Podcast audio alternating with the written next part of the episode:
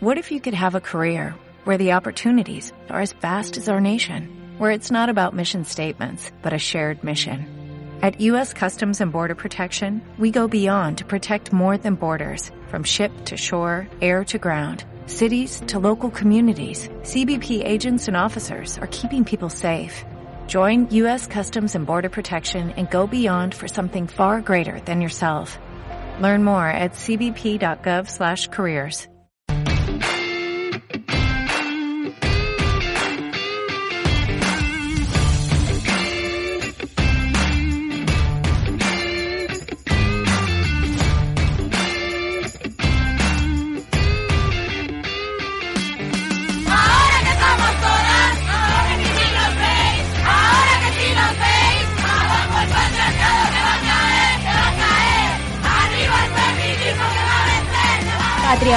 con Silvia del Río y Laura Martín Torruella.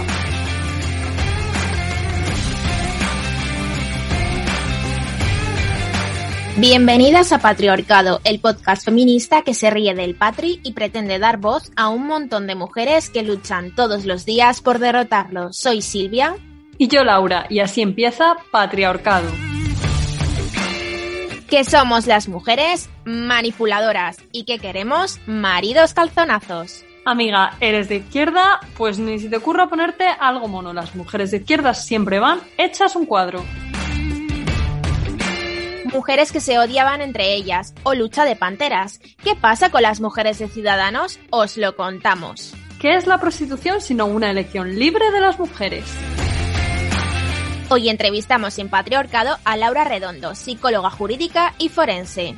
Charlamos con ella de la situación de la lucha feminista en España y del activismo en redes sociales. Y nuestra mujer en la sombra es Hipatía de Alejandría, la primera mujer matemática. Y en nuestro consultorio hablamos de esas cositas que hacen que estéis un poco hasta el coño. Comenzamos.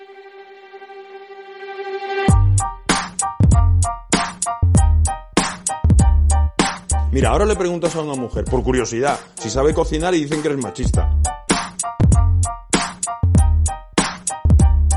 Ustedes parten de una mentira de base cuando afirman que existe la violencia de género, cuando en realidad esa teoría es un invento feminista que la izquierda ha utilizado tras la caída de la URSS para no quedar vacía de discurso.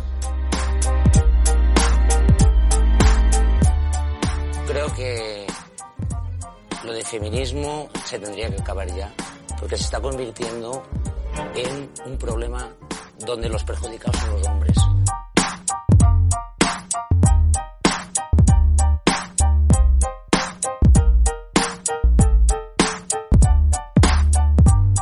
Amigas, ¿qué tal ha ido la semana? ¿Cómo van esas ganitas de quemarlo todo? Las mías la verdad que están en aumento. No sé cómo voy a no sé cómo voy a acabar el mes, la verdad, si te lo digo. Pues estoy contigo, ¿eh? Estoy contigo y te digo que creo que Meghan Markle también.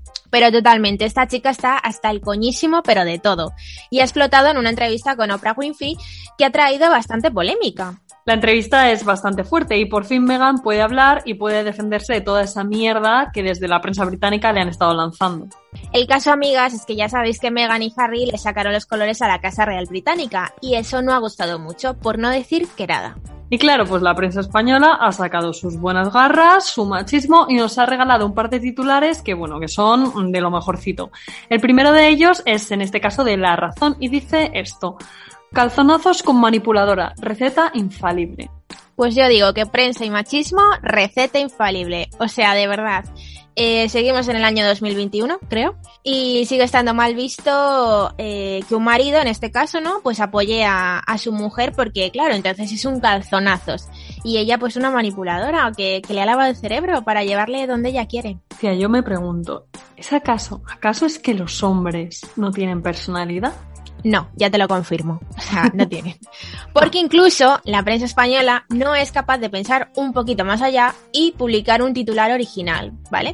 Si para la razón, pues Megan es una manipuladora y Harry un calzonazos, para el mundo Para el mundo, Mega es una consorte dominante y Harry un príncipe calzonazos. Madre mía, madre mía, les falta lágrimas de cocodrilo, ¿vale? Eso que no se olvide. O sea, es que, mm, bueno, que es que encima añaden esto de que varios expertos en morfopsicología han llegado a la conclusión de que Meghan mintió en varias declaraciones de las que hizo y que Harry estaba completamente dominado.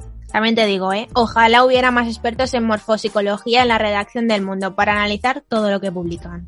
Totalmente, ¿eh? pero yo te digo que ellos son más expertos de, son más de expertos en machismo, ¿sabes? Em, pero vamos, que ni los expertos en morfopsicología tuviesen tu talento de cazar, de cazar de qué va cada hombre al vuelo, Silvia. O sea, eh, porque yo creo que si tú sabes quién es un ayudador, quién es un profesor, sabes perfectamente quién está dominado y quién no, vamos. Completamente. Y ya te digo yo desde aquí que Harry no está, nomi- no está ni nominado ni dominado. Eh, pero bueno, seguimos con otra machistada que tenemos para rato, ¿vale? Eh, una empresa ha rechazado a una estudiante en prácticas con la excusa de que no tienen vestuario, ropa ni baños para mujeres. Pues tía, no lo entiendo. O sea, sinceramente, yo no lo entiendo, porque en este país tan maravilloso existe igualdad. O sea, esto ya nos lo han dicho por activa y por pasiva. No sé, estas cosas no, no pasan, pero para nada, ¿eh? Sí, sí que pasan, ¿vale? O sea, su sueño es ser soldadora y todos sus compañeros del ciclo de montaje y distribución de la Universidad Laboral de Culleredo en A Coruña fueron admitidos, menos ella, ¿vale? Que era la única mujer de su clase y encima con las mejores notas. Ay, ay, ay, ay, cuando el mundo está hecho por hombres y para hombres, ¿eh? Madre mía, es que claro, cuando, cuando estas cosas, eh, cuando pasan este tipo de cosas es por algo, ¿no? Y pues las empresas que se dedican a la soldadura, por ejemplo, no son capaces de pensar que quizás existen mujeres que también quieren dedicarse a ese sector, ¿no? Exactamente, pero bueno, menos mal que la tutora de, de esta estudiante le ha conseguido otra empresa en la que poder hacer sus prácticas y, y trabajar eh, en su pasión, ¿no? Pero bueno, aún así es bastante injusto a, a lo que nos tenemos que enfrentar cada día, la verdad. ¿Quieres saber, quieres saber ahora que dices esto, más cositas a las que nos, enfrentam- nos enfrentamos en nuestro día a día?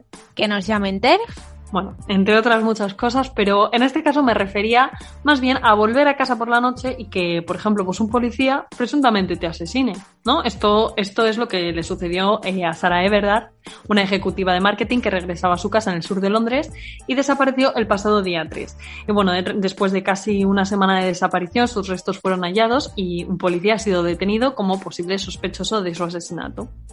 Pero tía, a ver, para que yo me aclare, ¿el trabajo de la policía no es proteger a las personas? A ver, a ver, no sé. E- Esa pregunta a mí no me la hagas, que prefiero no contestar. Ya sabemos que la audiencia no tiene que venir a este programa, así que paso palabra. Pero bueno, que obviamente todo este tema generó muchísima rabia y el pasado sábado se organizó una vigilia en su memoria que, bueno, sorpresa, fue disuelta por la policía. Pero eh, el caso es que esto ha iniciado un movimiento imparable, que muchísimas mujeres se han movilizado también a través de las redes sociales, porque es verdad que estamos en un contexto de pandemia que complica mucho las cosas. Y bueno, a través, bajo el hashtag eh, Reclaim These Streets, eh, todas las mujeres de, de Reino Unido están están llenando las redes eh, exigiendo que por favor las calles sean entornos seguros y que la violencia contra las mujeres se acabe. O sea que nosotras, las calles también son nuestras, también podemos, tenemos el derecho de poder andar tranquilas sin que nadie, ni un policía, nos viole, nos asesine, nos violente, etcétera, etcétera. Sí, o sea, cositas. En fin, tía, cuántas cosas tienen que acabar, ¿eh? O sea, cuántas cosas. Por ejemplo, el hecho de seguir poniendo a las mujeres unas en contra de otras, escribiendo titulares como se odiaban entre ellas, maletines llenos de rencor en la Murcia tránsfuga. Ay, madre, a ver, pero, pero, es que, ¿qué pasa con esta historia, de verdad? O sea, ¿qué pasa ahora? También somos culpables, de verdad, una vez más, sin ser nosotras nada de eso, culpables. O sea, el confidencial, ¿vale? Que es quien ha hecho este titular, añade además la siguiente info, atentas. La guerra interna entre las dos mujeres fuertes de Ciudadanos en Murcia, que no se dirigían la palabra, clave del fracaso de la moción para acabar con 26 años de gobiernos del PP. Culpitas. Ojito, eh, amiga, porque desde Diario de Avisos también se quieren meter en esto de hacer a las mujeres culpables y fomentar la competencia. La lucha de panteras en CS, la historia paralela de Murcia y Santa Cruz. Claro, es que aquí todo lo malo es por nuestra culpa, o sea, que quede bien claro, ¿vale? Y el que piense lo contrario, que se lea estos medios de comunicación, que va a estar muy bien aprendidito. Sea, yo me imagino eh, las redacciones de los medios en plan, vale, a ver, chavales, ha ocurrido una catástrofe, esto es un desastre, ¿qué mujer puede tener ahora la culpa? Venga. Pero total, ¿eh? o sea, en fin, esas redacciones, eh, ¿cómo tiene que ser? Eh, ¿Cómo no me, no querría trabajar yo ahí? Pero bueno. Imagínate, en News, por ejemplo, cuando escribieron la siguiente basura, ¿vale? Ortega Smith se casa. ¿Quién es su futura mujer? Paulina Sánchez del Río Nájera. Yo no sé quién es su, su futura mujer, pero claro, con este titular ya sabemos, o sea, no sé quién es Paulina, pero sabemos qué título la vamos a otorgar, la mujer de... O sea, es que está clarísimo. Yo tampoco sé quién es, pero ya te digo que sé lo que tiene. Y es estómago para casarse con este señor. Pero, pero tremendo, ¿eh? Que una cosa te digo, al menos en este medio sabían el nombre y apellido de esta mujer, que además es ni más ni menos que la directora de comunicación de HSBC, que es el quinto banco, mm, el quinto mayor banco del mundo, pero bueno, eso ya tal, como siempre. Vaya con Ortega, ¿eh? Vaya, cómo vaya. maneja. No se iba a casar con alguien de Vallecas. Pero bueno, de la futura mujer de Ortega Smith a la novia de Omar Montes. Bueno, porque atentas a- al titular ¿eh? que, que viene. Primeras imágenes de la novia de Omar Montes. No había salido a la luz por ser menor. A ver, a ver, a ver, a ver si me queda claro. O sea, Omar Montes tiene novia y era menor hasta hace, no sé, dos días, ¿no? Y el 20 minutos habla de ella como si se tratara de un producto, en plan, tipo, eh, Chanel eh, saca la luz su nuevo bolso porque es edición exclusiva. Es que tal cual, o sea, tal cual, amiga. El principal drama que veo de esto, ¿vale? Son los 14 años de diferencia entre ellos, que bueno, ya siempre la gente que dice, el amor no tiene edad, no sé qué, vale. Nosotras siempre decimos que, ojo, y muchísimo cuidado con relaciones con tanta diferencia de edad, en las que encima el hombre tiene una posición todavía más privilegiada. Pero bueno, Pues a mí llamarme mojigata, si queréis, o no, pero el amor sí tiene edad. o sea, vamos a ver. Eh, un poco de, bueno. de peligro hay. y madurez también la tiene. Pero bueno, vamos a pasar ahora con una abonada a esta sección de machistadas que es ese moda. A ver, a ver, porque en esta ocasión han conseguido casi dejarnos sin palabras, de verdad. Totalmente, ¿eh? O sea, atentas porque si tenéis un juicio pronto, eh, es- esto, es- esto es importante para, para vosotras, ¿vale? ¿Cómo vestirse para un juicio? Lo que la chaqueta de ochos eh, de Nevenka y su cara lavada dicen sobre la representación de la dignidad femenina. Vale, a ver, amigas, yo me quedé en shock cuando leí esto también, o sea, dije, ¿qué está pasando? ¿Qué es esto? Vale, es verdad que no escriben el titular de manera literal, que lo que quieren hacer luego con el artículo es una crítica al hecho de que las mujeres, cuando van a juicio, cuando están siendo juzgadas, eh, si no van vestidas como con cosas sencillas y van llorando por las esquinas, pues como que pierden credibilidad, ¿no? Pero bueno. Eso está claro, ¿no? Pero se queda un poco en eso de querer, eh, en la intención, básicamente, porque el titular es el titular. O sea, por mucho que quieras hacer crítica, ahí te lo ha plantado ese modo en portada. O sea, Sí, sí, tal cual. Y es que luego hablan encima de, bueno, hablan de muchos casos y hablan en concreto de Alexandria Ocasio Cortez y, y de, esa, de ese vídeo que subió cuando contó lo del asalto al Capitolio, que estaba súper, súper agobiada y tal.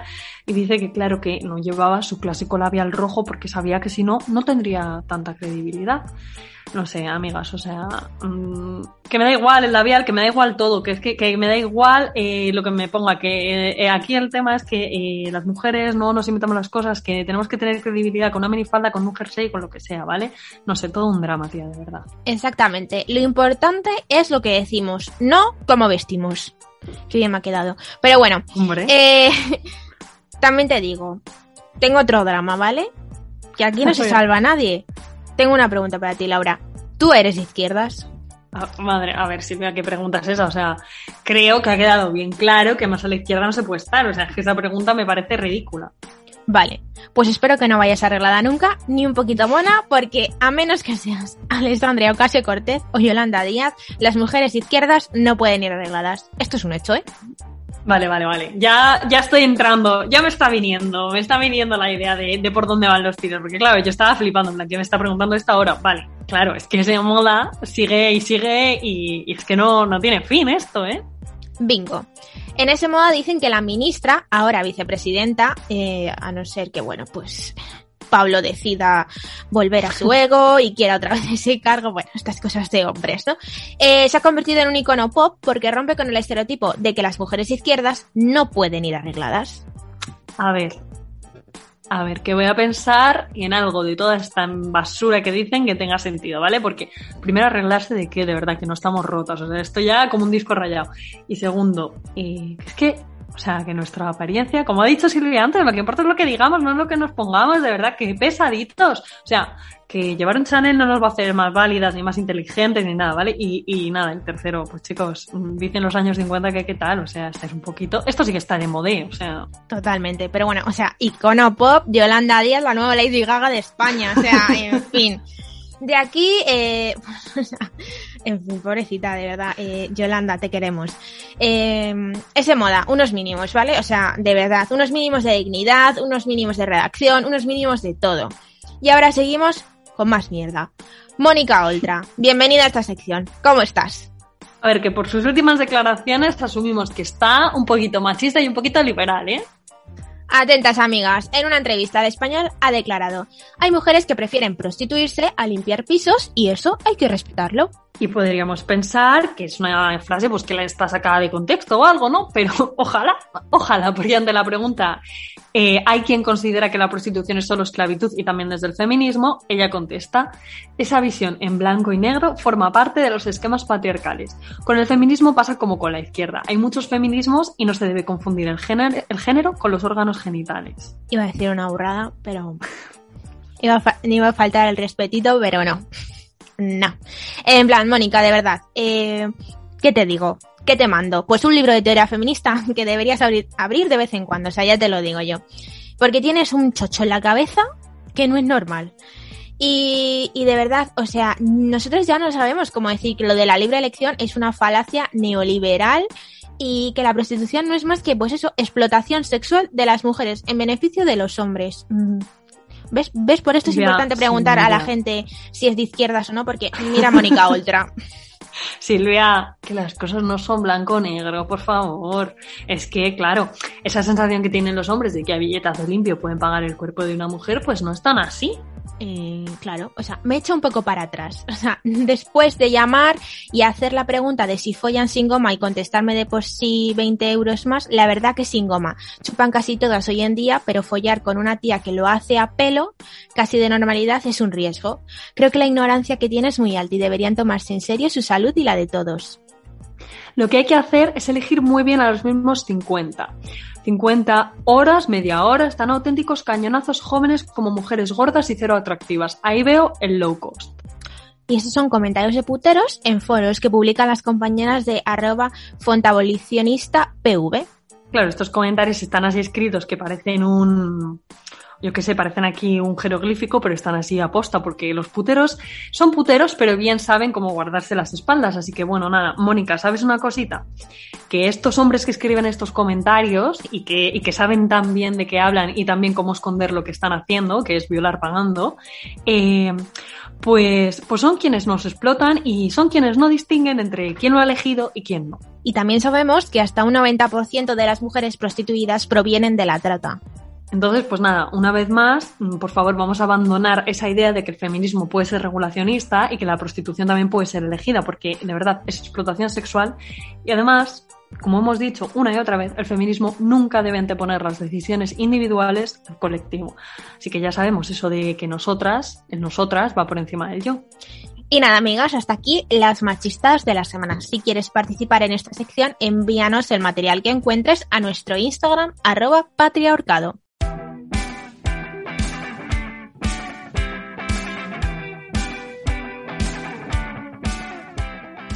Hola, soy Marina Marroquí. Soy Nerea Pérez de las Heras y esto es Patria Ahorcado. Mi nombre es Andrea Román y soy la directora de Mujeres Calvas. Hola, soy Ana Bernal Triviño, autora de No manipuléis el feminismo. Soy Nuria Coronado Sopeña, periodista y autora del libro Mujeres de Frente, y esto es Patriarcado.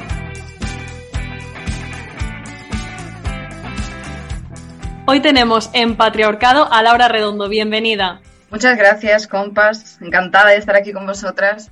Para quien no la conozca, Laura Redondo es psicóloga jurídica y forense y también uno de los mayores referentes feministas en la lucha por los derechos de las mujeres en España.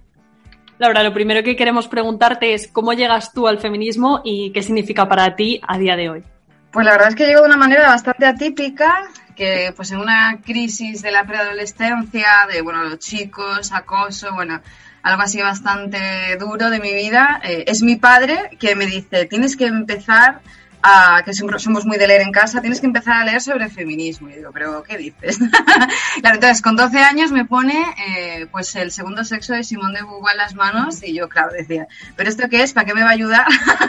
y luego al final, bueno, pues ya veis, ¿no? O sea, resultó que empecé a descubrir un mundo que en el que descubrimos todas, ¿no? De que nos damos cuenta de que muchas de las cuestiones que nos pasan no es algo individual que nos pasa a nosotras, sino que forma parte de algo mucho más grande, que es una sociedad, pues, eh, sexista, machista y patriarcal. Laura, para nosotras eres una de las mayores influyentes en el panorama feminista y, bueno, un referente también en el tema del activismo, ¿no? Te queríamos preguntar a qué te enfrentas en tu día a día por ese activismo feminista y qué es lo más bonito de, esta lucha y qué es lo peor. Pues eh, a mi día a día, eh, pues en mi día a día la verdad es que no debería ser así, pero el hecho de ser feminista eh, de manera abierta tiene muchas consecuencias, al principio sobre todo negativas, ¿no? Porque la gente tiene en general muchos prejuicios. Eh, bueno, démonos cuenta que los últimos estudios que se hicieron incluso en población universitaria ponen que el 70, mínimo el 70% de las personas tienen prejuicios sexistas, sobre todo respecto al feminismo. Es decir, eh, hemos vivido durante un tiempo en un espejismo de que pues el feminismo realmente, que había un compromiso social, y no es cierto. Lo dicen los datos y lo, lo, vemos ahora con todo el retroceso que estamos sufriendo. ¿no? La gente no sabe lo que es el feminismo y, por supuesto, todas aquellas que decimos, oye, claro que hay que ser feminista, eh, pues hay una parte ahí, sigue habiendo un sector, ¿vale? Que, que, te dice, pero ¿cómo vas a ser feminista? Pero entonces estás en contra de los hombres. Bueno, lo cual, claro, por supuesto, es desconocimiento, ¿no? Y, y es tener sesgos. Entonces ha tenido consecuencia, bueno, sobre todo por el activismo en, en redes, ¿no? La gente se, bueno, eh, la gente se toma mal que haya mujeres que hacemos uso de la libertad de expresión, así de claro, duro y triste. Y bueno, pues eso, en redes he sufrido desde pues acoso prácticamente diario, amenazas de muerte y bueno, pues un montón de violencia, que parece mentira que a estas alturas tengamos que vivir las mujeres que eh, simplemente luchamos por los derechos de todas, ¿no? Y luego respecto, pues eso, a, lo peor, es eso, ¿no? El hecho de que no puedes, eh, no puedes, por ejemplo, publicar muchas cosas de tu vida porque dices, eh, no quiero exponer a mis amistades, no quiero exponer a mi familia, a mi pareja, a nadie, ¿no? Eh, tienes ahí ese, no miedo, pero es esa precaución y cautela de que no quieres que perjudique, pues eso, todo el odio y toda la misoginia que hay en redes y, toda esa eh, polarización, sobre todo fruto del anonimato, que sufrimos todas las, eh, bueno, feministas, activistas y, divulgadoras, ¿no? De, hecho, eh, pues em, recibimos cuestiones que se ve que es puro sexismo, ¿no? Como esta se cree la más lista de la clase, vaya diva, eh, vaya soberbia, cosa que, bueno, eh, cualquier hombre que simplemente hable desde su profesión, eh, pues no sufre este acoso, porque es acoso y es hostigamiento, ¿no? Lo mejor, eh, lo mejor la gente que te encuentras, la tribu que, estamos construyendo día a día. Yo siempre digo que somos tribu y lo siento así.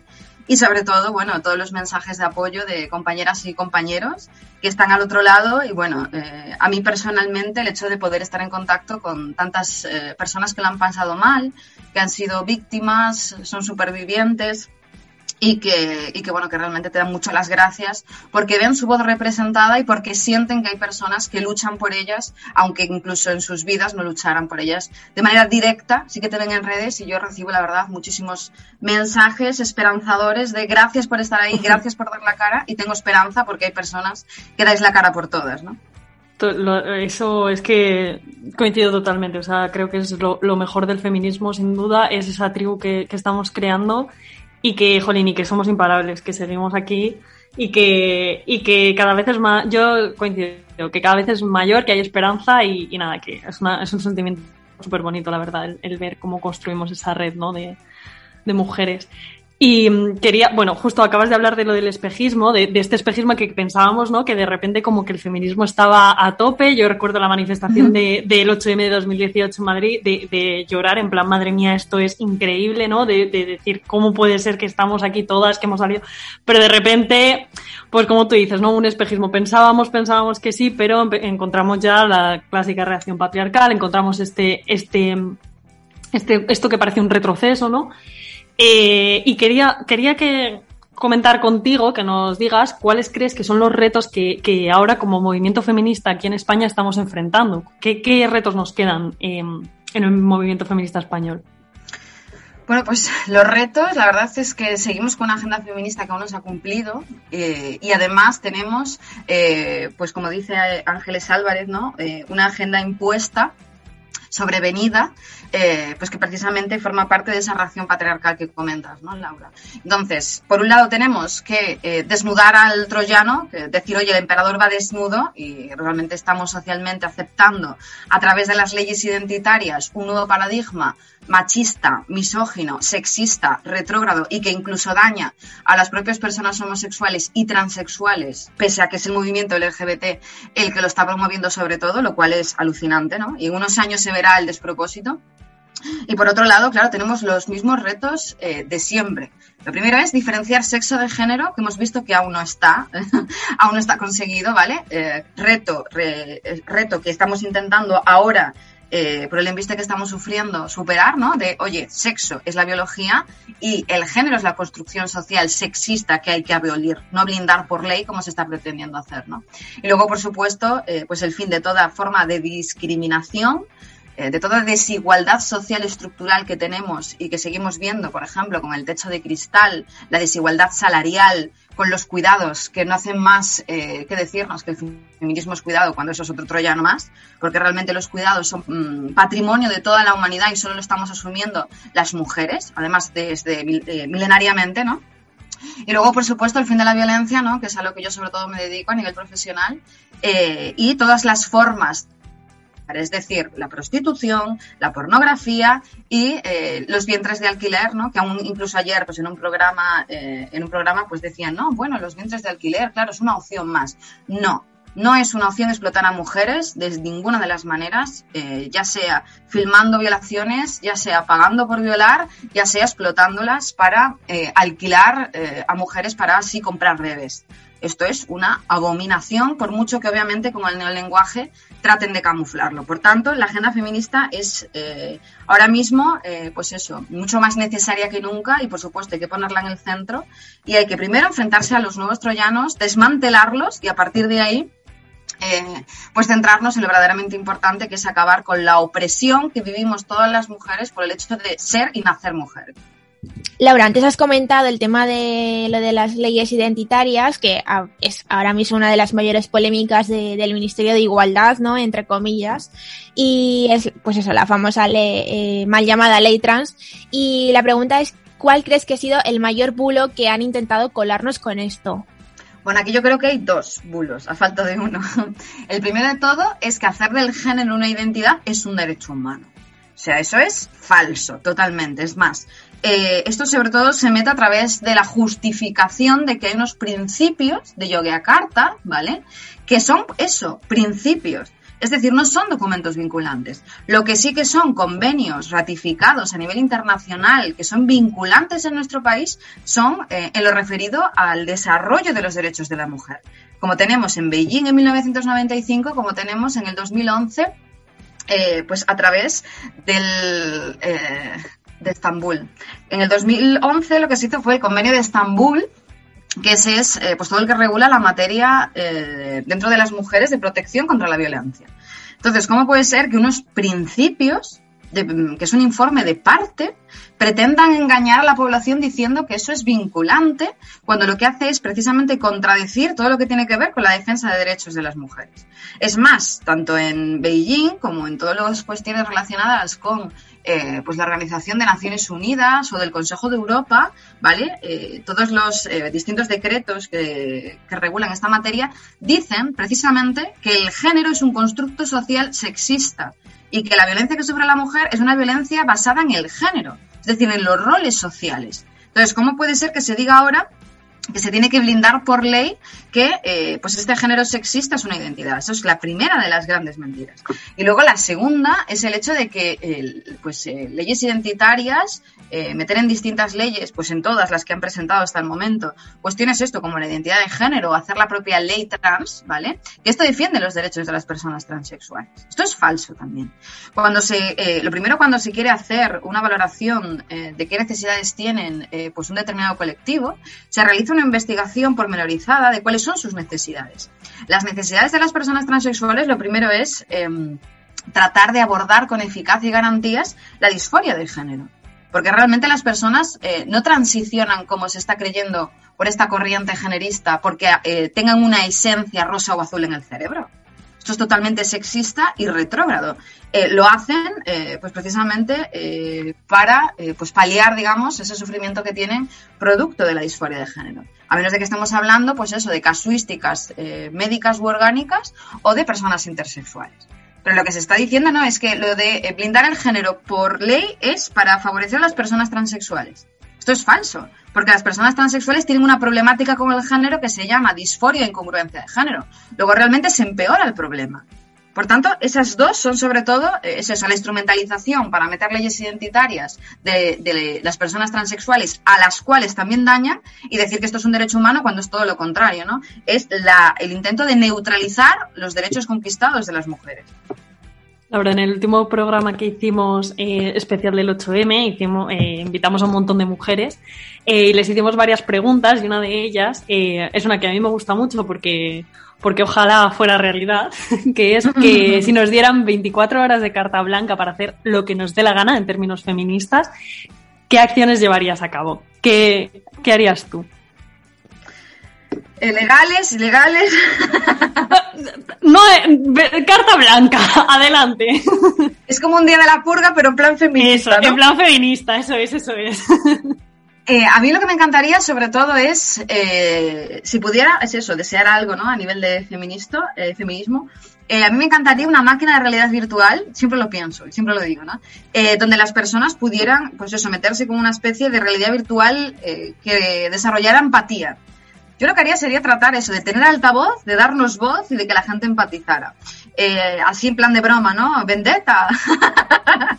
Pero no, realmente lo que necesitamos es eh, concienciar. Y yo si tuviera, si tuviera el poder durante un día eh, como para que nuestras voces llegaran, lo que haría eso sería tratar de sensibilizar a toda la población, sobre todo el sufrimiento.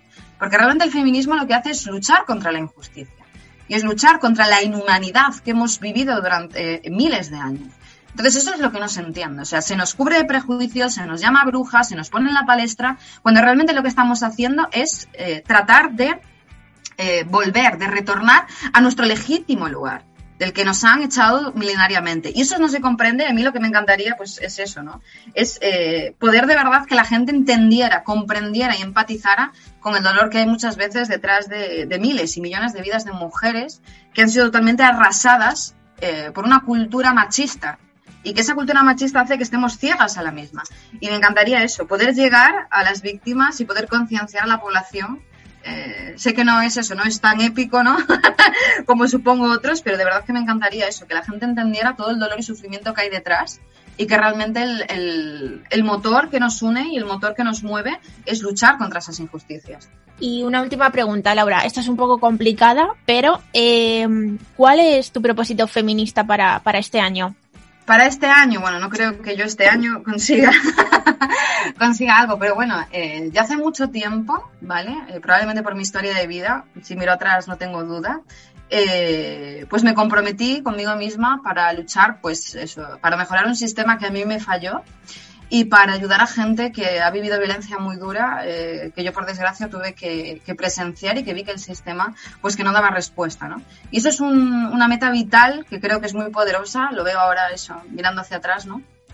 Y creo que es lo que me hace muchas veces caminar frente a todas estas cuestiones, ¿no? El poder llegar a otras personas, eh, pues que es eso, que, que, no han tenido las oportunidades que deberían y que el sistema que ha fallado. No creo que lo cumpla este año, pero lo que sí que tengo claro eh, y que me lo propongo todos los años es tratar de llegar a cuantas más personas mejor, tratar sobre todo de empoderar a todas las personas, ¿no? Que, que me cruzo y que me puedan oír porque es fundamental, fundamental que tomemos conciencia de que todas las personas llevamos dentro un agente de cambio y que como podamos o sepamos, pero que podamos eh, cambiar y mejorar el mundo que nos rodea y que nos han hecho creer que no podemos, que no damos y que realmente las cartas están echadas y todo lo contrario. O sea, por mucho que juguemos con cartas marcadas, hay que jugar hasta el final y hay que tratar eh, de mejorar y hay que tratar de, de ayudar, ¿no? Eh, con ese sentimiento de tribu, pues todo lo que podamos, ¿no?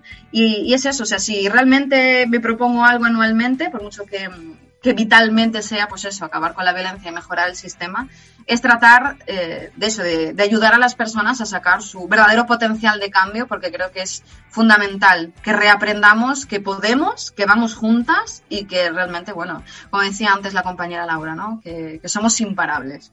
Pues mira, más uno a todo, me lo suscribo todo, tal cual, y, y simplemente darte las gracias por, por, acompañarnos en este ratito, que ha sido una maravilla escucharte, y que nada, que por supuesto que vamos juntas, eso es lo que yo con lo que intento quedar en los días más horribles, que, que hay días muy duros, ¿no? En, en, cuando, cuando hablamos de feminismo, cuando eres activista feminista, me quedo con esas palabras de que vamos juntas y ya está. Y muchísimas gracias, Laura, de verdad.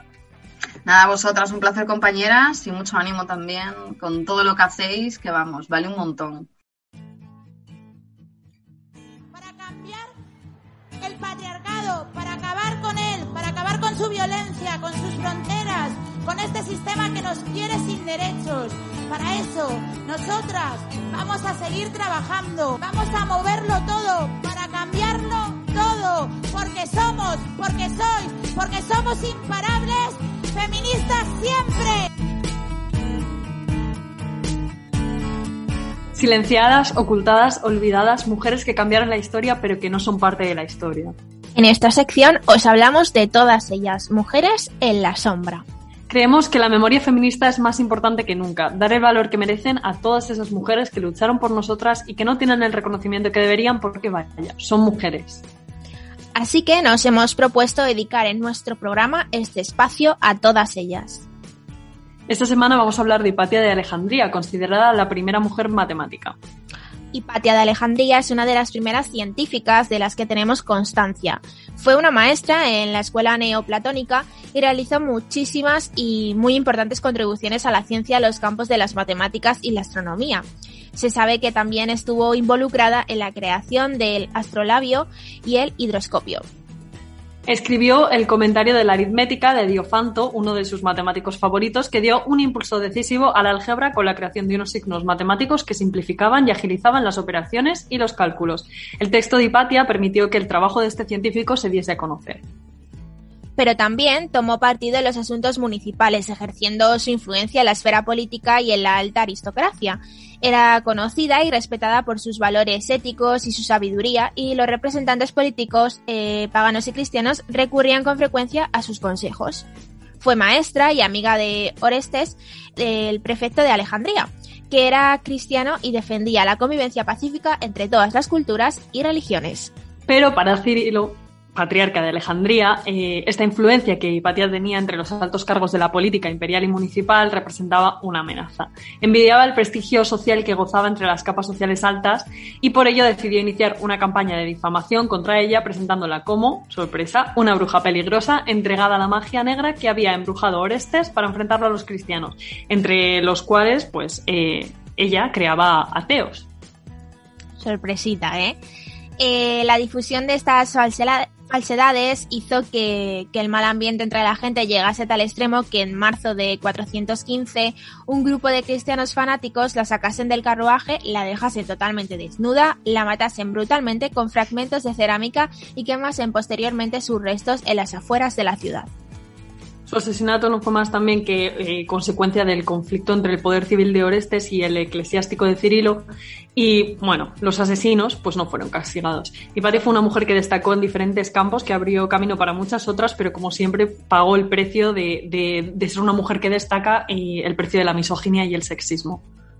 Y hasta aquí nuestra mujer en la sombra de esta semana. Si quieres que hablemos de alguna mujer que la historia dejó en la sombra, envíanos un mensaje a través de nuestras redes sociales con tu propuesta.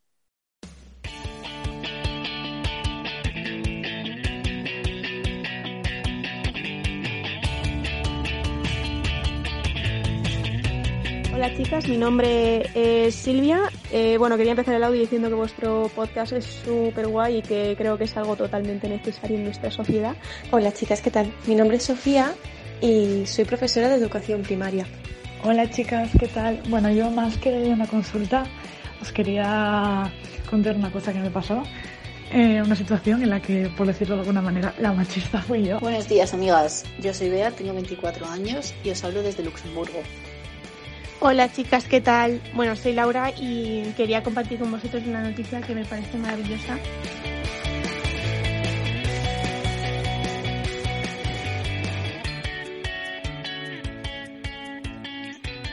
Hoy en nuestro consultorio feminista vamos a desahogarnos más bien sobre un tema que compartimos muchas y es de qué estamos hasta el coño.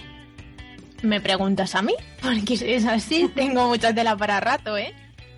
A ver, no solo te pregunto a ti, Silvia, pero hemos preguntado a nuestros oyentes a través de un story de Instagram y a ver, que han venido bombitas. Tú tranquila que no eres la única.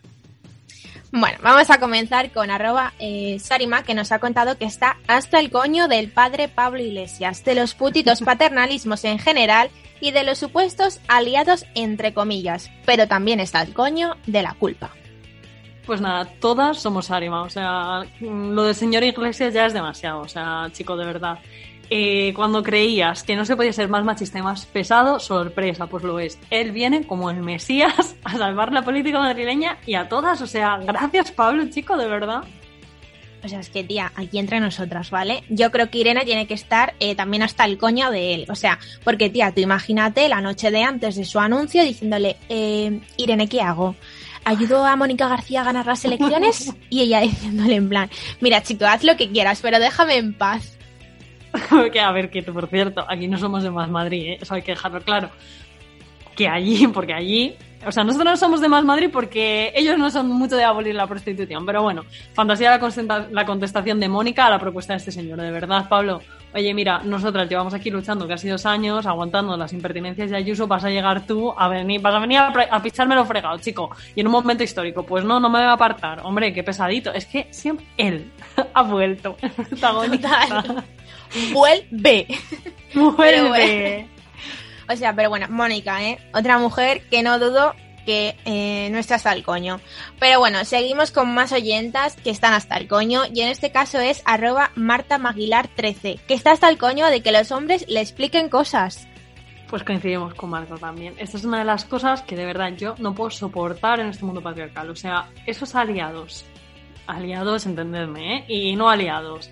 Esos profesores que saben de todo, o sea, es que lo saben todo, de verdad me ponen enferma, no puedo. A mí directamente me dan migraña, ¿eh? Y encima, como ya sabéis, que encima yo los veo venir, pues es peor para mi salud. o sea, eh, en fin, ¿puede que diga una barbaridad ahora? Puede ser, pero yo lo sellaba la boca como en el cuento de la criada. Tío, piensa que aunque tuviesen la boca sellada, el, el más planning por las redes sociales puede seguir, ¿eh? O sea, pesadísimo. Cierto, tengo que mejorar entonces este plan para acabar con ellos, porque, en fin. Eh, propongo una cosa, eh, dejadme, o sea, dejadme aquí, solo a mí. No, dejadnoslo en comentarios por, o por mensaje, ¿cómo acabaríais con los señores que nos explican cosas? Y seguimos con más mujeres que están hasta el coño también. Arroba ARB dice que no soporta ya el 99% de comentarios misóginos en redes sociales porque de verdad que es que es brutal, donde el 60% están hechos por hombres, pero el restante están hechos por mujeres completamente alienadas. Amiga, te entendemos como nunca. O sea, cuando publicamos las machistas de cada semana, esa imagen se convierte en debate, cosa que nos encanta. Pero claro, llega un momento en el que tener que explicar, por ejemplo, que la aporta es un ser despreciable cuando lo estás viendo en el vídeo, pues mira. O cuando te escriben que, para decir eh, que somos unas exageradas, que lo que, que para qué subimos eso, que la igualdad ya existe, pues no sé, la verdad es que es un poquito insoportable. Y es lógico y normal que estemos, pues, eh, literalmente hasta el coño. Pero lo único bueno de, de, estas cosas, ¿vale? Es que al menos ganamos visibilidad, nuestro contenido llega a mucha más gente, que es lo importante. Eh, para los haters voy a decir una frase que llevo deseando decir mucho tiempo, ¿vale? Que es de vuestra envidia nace nuestra fama. O sea, esa frase poquera, la, desde que la tenía estado de Messenger la quiero decir en este programa, ¿vale? Y ha sido el momento. Gracias. Y seguimos con más mujeres que nos cuentan sus, sus experiencias a través de, de Instagram, en este caso arroba erisbiticeps, barra baja biticeps, perdón, que nos cuenta que está harta de trabajar en un sector completamente masculino y de estar demostrando que no ha entrado ahí por enchufe estamos, la verdad, muy cansadas de estar demostrando constantemente que somos válidas. O sea, de verdad, eh, basta ya. Porque claro, eh, que si entramos por enchufe, que si hemos aprobado por arrodillarnos, eh, basta. Es que claro, tía, mm, inteligentes no somos. O sea, si estás ahí por algo será. Todo tiene, todo tiene una explicación. Inteligentes no. Eh, TERF sí, no sé. Mm, de eso, precisamente, es de lo que está hasta el coño, arroba Sparis SR1. O sea, normal, chica. Claro. Que te digo, ¿eh? Que es insultos de la temporada 2020-2021, ¿eh? Feminazi fue el de 2019-2020. Eh, claro. Cada temporada pues toca uno. Pero bueno, te digo que siempre viene del mismo, del mismo lado y en este caso pues del patriarcado y de los misóginos. Tal cual. O sea, ¿para qué vamos a decir más?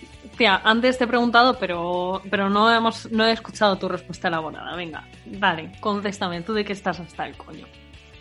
Agárrate, amiga, que vos. Bueno, de muchas cosas, ¿vale? Pero ahora mismo, en concreto, ¿vale? Eh, estoy hasta el coño de que los proyectos feministas no tengan tanta visibilidad, o sea, que cueste como el triple de trabajo todo eh, respecto a un hombre. O sea, estoy muy cansada, muy harta. Por no incluir, ¿vale? Que también jugamos con desventaja. Porque encima estamos en una red social dirigida por hombres, en las que los contenidos feministas no gustan. Así que doblemente hasta el coño. Pues no ha quedado claro. Pero tú, amiga, ¿de qué estás hasta el coño?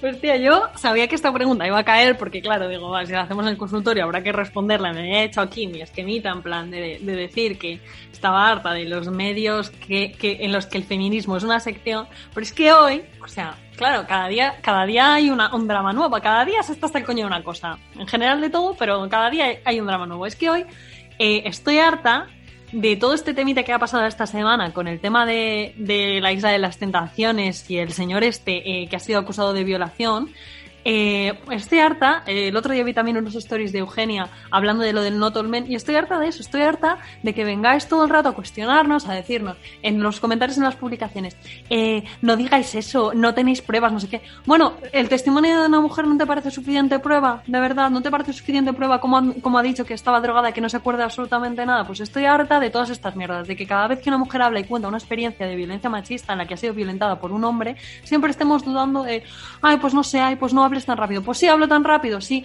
porque la violencia machista está todos los días presente de miles de maneras y estoy hasta el coño de eso, estoy hasta el coño que me vengas a negar y a decir, exagerada, no sé qué, no hables tan rápido. Pues sí, porque de verdad creo que toda esta gente que, pone esos comentarios de mierda o que, o que duda o que tal, no siente, no, no, para, para empezar no ha tenido el miedo, no ha tenido em, eh, la sensación de, de inseguridad y de incertidumbre que tenemos las mujeres cuando simplemente con el mero hecho de salir a la calle y para seguir nos siente el dolor y la rabia que sentimos cada vez que nos enteramos de que cualquier, cualquier mujer ha sido violentada por un hombre. Entonces, esto está coño eso, chica. ¿Qué quieres que te diga? Otra vez me pongo Contigo, Laura. Estoy contigo, Laura. Y además, eh, me estoy acordando de ese comentario que Claro, acabas de hacer. Porque justo el comentario acaba como diciendo, no pasa nada porque en España hay 300 leyes que amparan a la mujer. Perdona que te diga. Eh, perdona. Pero eh, suelo decir que eh, no sé cuántas leyes eh, existirán en España que amparen a la mujer, pero sé que hay una que ampara al hombre y es la impunidad. Vamos, boom. Otra. Madre mía, unas frases tal cual. O sea, ya está. Porque Otra pase lo que nos pase, porque pase lo que nos pase, hagan lo que hagan ellos, siempre, siempre, siempre quedan impunes, impunes. Y sobre todo, por ejemplo, en el caso de este señor de concursante de la Isla de las Tentaciones, no hay más claro ejemplo que es que hoy está en libertad con cargos. Vamos. ¿Qué vamos a decir? O sea, efectivamente, y, ya no es, o sea, estoy totalmente de acuerdo. Los comentarios me tienen hasta el coño, vas a decir eh, esas mierdas. Creo que queda demostrado que pase lo que pase. Eh, puede haber muchas leyes que amparen a las mujeres, pero el problema es que eh, a lo mejor hay 300, pero todas las demás, y esas 300 también amparan a los hombres. Y sobre todo el hecho de la impunidad y el hecho de, de, de, pues la libertad de- eh, que tienen y que encuentran a, y lo barato que sale violentar a las mujeres, ¿no? Que esto lo hemos hablado más de una vez, lo de la justicia patriarcal no es, no es una, no es una cosa aislada, así que bueno, en fin, amigas. Por todo esto y por muchas más cosas estamos hasta el coño, pero bueno, ninguna novedad. Hasta aquí llega nuestro consultorio. eh, ojalá, ojalá que nuestros coños estuvieran tranquilos y en paz, pero como no es así, pues nada, aquí seguiremos dando traca. Así que muchísimo ánimo, muchísima fuerza, amigas, porque todo lo que nos viene promete. Sí, y muchísimas gracias a todas las que habéis participado en, en el story contándonos, mmm, desahogándose, contándonos eh, que estáis hasta el coño, así que de verdad que muchas gracias. Y hasta aquí llega el patriarcado de hoy. Os recordamos que si queréis formar parte de Patriarcado, nuestro matrocinio está abierto. Tenéis toda la información en Instagram, tanto en la biografía como en las historias destacadas. Y ante cualquier duda, siempre podéis escribirnos. Muchas gracias por acompañarnos una semana más. Hasta la semana que viene. Y abajo el patriarcado. Muy abajo.